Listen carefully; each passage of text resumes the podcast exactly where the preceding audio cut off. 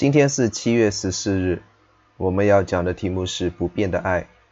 经文在民数记第十五章一到二十一节。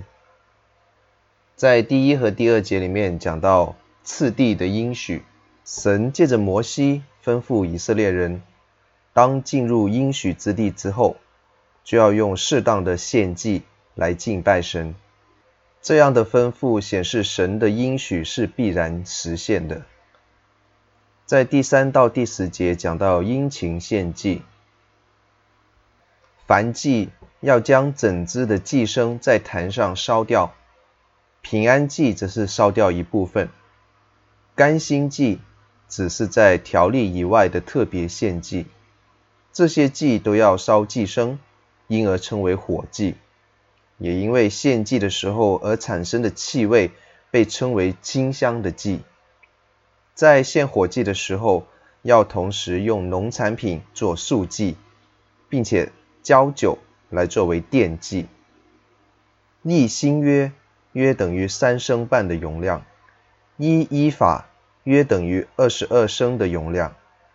做素祭和奠祭的面、油和酒的分量都相当的大。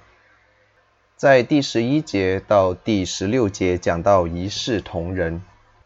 以色列人进入迦南之后，他们就成为应许之地的本地人，同居的外人也要同样的献祭。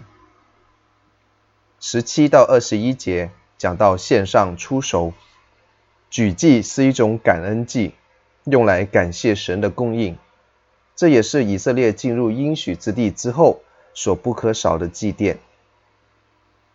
以色列民因为背叛，遭受到刑罚，要在旷野漂流，面对四十年的悲怆前景。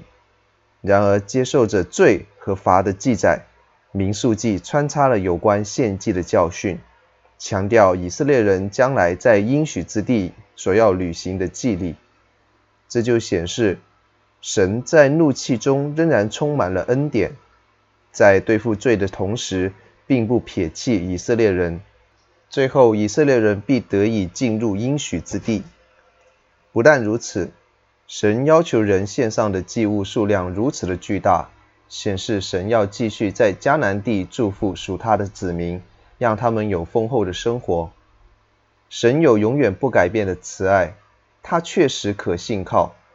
在信仰的路上，我们难免有失脚的时候，这时候我们需要去仰望神的怜悯。抓住神的应许，在他的赦免当中重新站起来，再踏上征途。神刑罚罪恶，并不是要永远的撇弃人，乃是要让人回转。你是否也曾对自己在信仰生活上面的表现感到灰心难过呢？虽然已经没有办法数算曾经立志爱主多少次，可是却总是做不好。学业稍微紧迫的时候，往往就会首先放弃灵修和教会的生活，事业上为了顾及升迁和前途，一次又一次的离弃信仰的原则。但愿你能够回到神的面前，他必然会接纳，因为他永远不改变对属他的子民的祝福。